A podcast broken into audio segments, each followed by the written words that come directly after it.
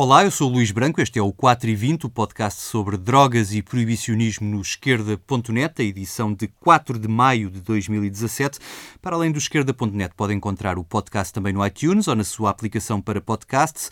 Procure também no Twitter ou no Facebook 4 e 20 por extenso e não se esqueça de partilhar o podcast ou de mandar sugestões por e-mail para luís.branco.esquerda.net.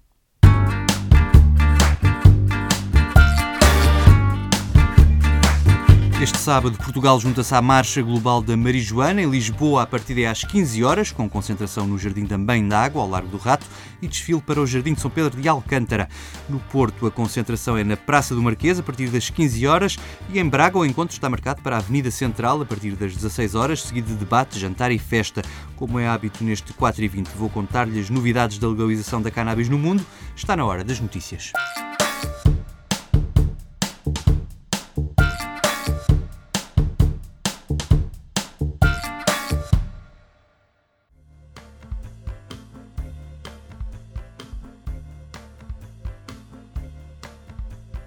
Começo pelo Uruguai, que deu esta semana mais um passo para concretizar o modelo de legalização da cannabis aprovado em 2013, depois do registro dos autocultivadores e dos clubes sociais, que aqui já lhe dei contra noutras edições do 4 e 20, esta terça-feira arrancou o processo de registro dos consumidores que pretendam adquirir a cannabis nas farmácias do Uruguai. A venda em farmácias terá lugar a partir de julho.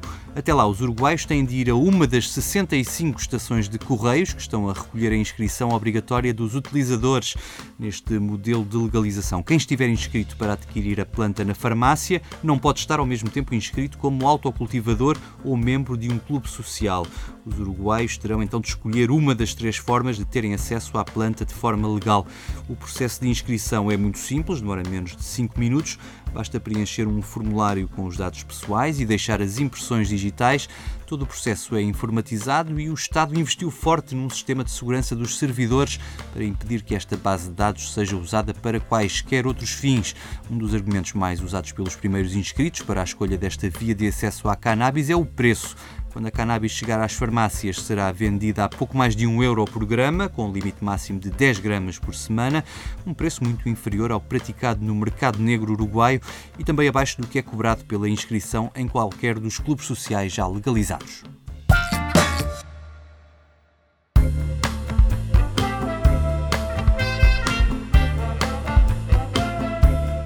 Agora atravesso o Atlântico de volta à Europa, mais concretamente ao Parlamento Europeu, onde o partido espanhol Podemos organizou uma sessão de debate intitulada O futuro da cannabis por uma regulação integral. A sessão decorreu esta terça-feira e contou com eurodeputados, investigadores e ativistas da causa canábica na Europa. Do uso terapêutico ao debate sobre o modelo produtivo da cannabis na Europa, foram vários os temas em debate ao longo do dia. Um dos convidados foi o deputado do Bloco José Soeiro, que relata aqui ao 4 e 20 como foi a iniciativa.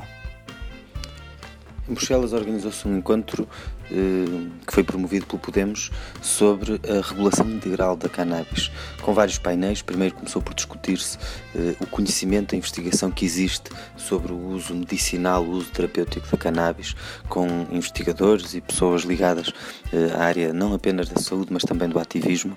E num segundo momento partilharam-se experiências sobre a estigmatização do consumo que ainda persiste na maioria dos países da Europa.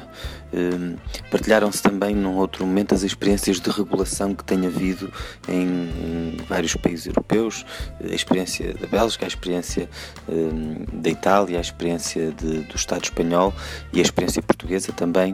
Uh, eu e a Marisa falámos da, daquilo que aconteceu em Portugal desde 2001, dos avanços que se fizeram, mas também dos paradoxos e da, da incompletude do modelo que temos em Portugal e sobre aquilo que é preciso fazer, nomeadamente em termos do consumo terapêutico, da utilização medicinal da cannabis, mas também da, do autocultivo ou da regulação da produção e do consumo por via de clubes sociais.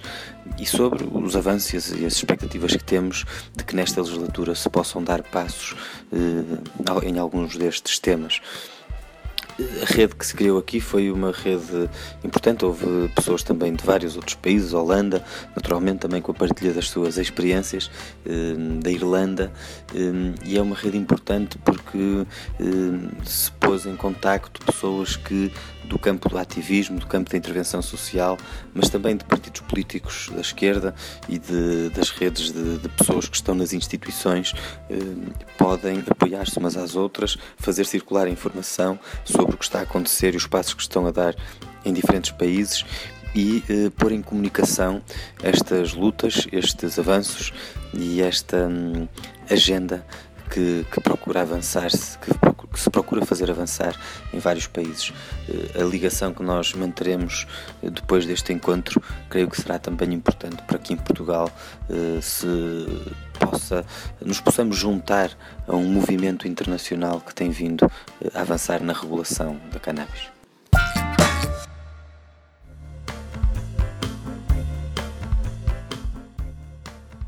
Passamos para o México, onde na semana passada a Câmara dos Deputados aprovou uma lei a reconhecer os benefícios terapêuticos da cannabis e a abrir portas à investigação e produção da cannabis para fins medicinais.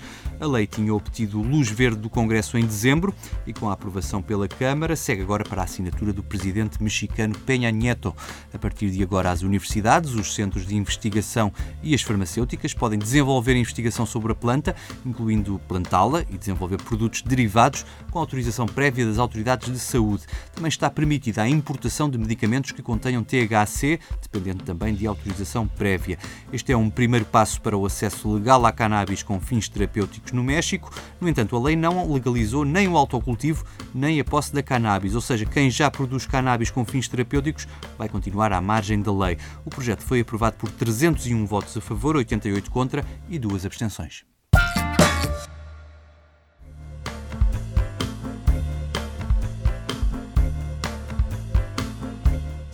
Na Austrália, o Ministro da Saúde anunciou esta quarta-feira a chegada ao país das duas primeiras encomendas importadas para o programa de cannabis medicinal que o país acaba de implementar.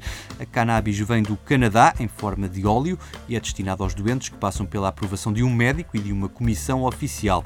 Entre eles, o Ministro Greg Hunt destaca as crianças com epilepsia e os doentes afetados pelos efeitos secundários do tratamento do cancro.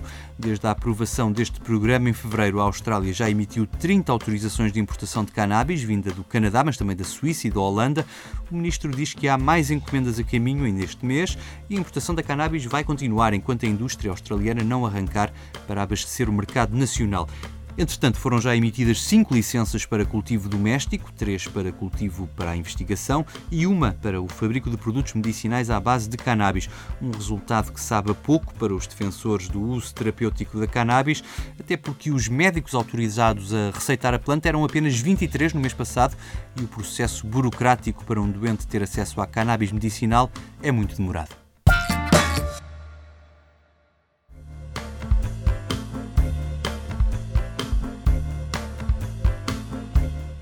Ainda no que toca ao uso terapêutico da cannabis, o jornal britânico Guardian dá destaque esta semana a um estudo pioneiro da Universidade de Nottingham acerca do efeito do canabidiol, ou CBD, um dos componentes não psicoativos da cannabis, na redução dos tumores cerebrais na infância, que é o tipo de cancro que mais mata crianças no Reino Unido. Desde há algum tempo que os médicos assistem a testemunhos de pais destas crianças que compram CBD online e o administram aos seus filhos. Este estudo é cofinanciado pelo Astro Brain Tumor Fund e caso as conclusões provem os benefícios do canabidiol no tratamento dos tumores cerebrais na infância, fica aberto o caminho a uma alternativa de tratamento que não passe pelo sofrimento associado à quimio ou radioterapia.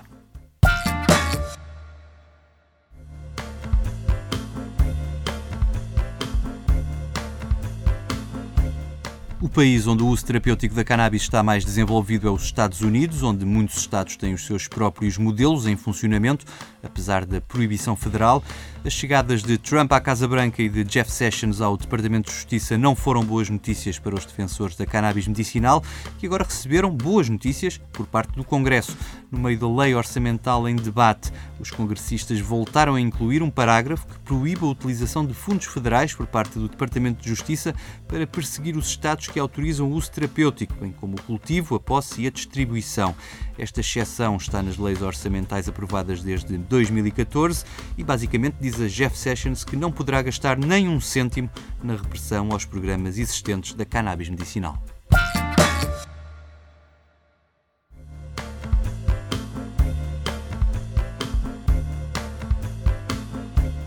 Ainda nos Estados Unidos, no estado do Vermont, a Câmara dos Representantes aprovou por larga maioria o alargamento do programa de uso terapêutico. Cada um dos quatro dispensários com portas abertas neste estado do Nordeste, que faz fronteira com o Canadá, vai poder abrir mais duas lojas em zonas onde hoje não existe oferta. O acesso é agora alargado aos doentes com Parkinson, doença de Crohn e stress pós-traumático e os doentes vão passar a poder plantar a cannabis em casa e a comprá-la nos dispensários. Na versão inicial da lei eram obrigados a escolher apenas uma destas duas opções.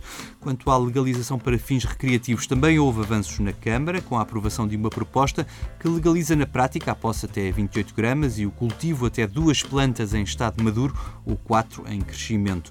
A proposta passou na segunda votação por 74 votos contra 68 e, se passar na terceira, ainda esta semana, segue para o Senado onde a votação final só deverá ocorrer no início do próximo ano. A posse de pequenas quantidades de cannabis está descriminalizada desde 2013 neste estado, que tem pouco mais de 600 mil habitantes, dos quais o mais famoso é o seu senador em Washington, Bernie Sanders.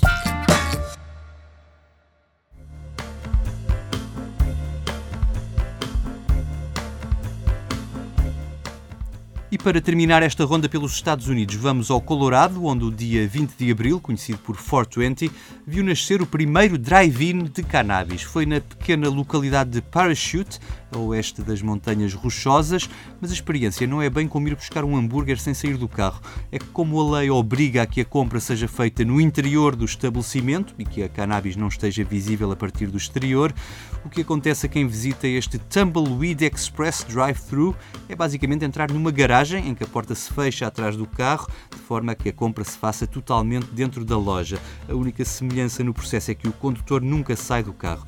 A história da legalização nesta localidade com um pouco mais de mil habitantes é curiosa. Depois do Colorado ter aprovado a legalização, as autoridades locais proibiram a venda de cannabis nesta vila, mas mudaram de ideias dois anos depois, quando as receitas fiscais de um projeto de gás natural caíram a pique e no ano passado quase um terço da receita fiscal do município ficou a dever-se à venda de cannabis.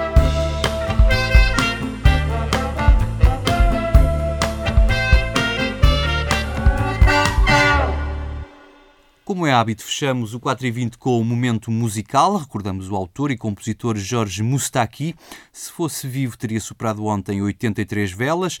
Autor de algumas das mais conhecidas canções românticas francesas, Moustaki escreveu para Edith Piaf, Dalida, François Hardy, entre outras estrelas da canção francesa. Esta música, escrita em 81, foge um pouco ao seu repertório pelos arranjos mais tradicionais com acordeão.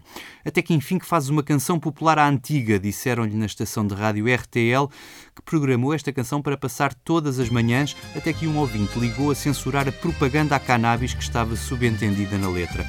É com Heureusement qu'il y a de l'herbe que me despeço desta edição do 4 e 20. Se gostou, não se esqueça de partilhar. Eu volto no dia 20. Até lá. Il y a des chansons qui reviennent comme revient le mois de mai. Chanson d'amour vieille rengaine, où toujours rime avec jamais. Je veux sur la même musique parler du monde d'aujourd'hui, mi-souriant, mi-nostalgique, conclure en déclarant ceci. Heureusement qu'il y a de l'herbe dans nos villes polluées et que la nature est superbe quand elle pousse en secret. Et ce n'est pas demain la veille qu'on viendra nous l'arracher. Un peu d'amour et de soleil suffit à la faire repousser. Un peu d'amour et de soleil suffit à la faire pousser. Oui, je voudrais en quelques strophes livrer messages et discours et être un nouveau philosophe en allant chanter dans les cours avec mon piano à bretelles. J'irai de pays en pays répandre la bonne nouvelle et faire un peu d'écologie. Heureusement qu'il y a de l'herbe dans nos villes polluées et que la nature est superbe quand elle pousse en secret. Et ce n'est pas demain la veille qu'on viendra nous l'arracher. Un peu d'amour et de soleil suffit à la faire pousser. Un peu d'amour et de soleil suffit à la faire pousser. Et si par malheur je m'essouffle à vouloir tout dire en chantant, je me mettrai dans mes pantoufles, je m'arrêterai quelque temps, mais comme revient l'hirondelle, un jour à la belle saison, je reviendrai à tire d'aile, célébrer pelouse et gazon. Heureusement qu'il y a de l'herbe dans nos villes polluées et que la nature est superbe quand elle pousse en secret. Et ce n'est pas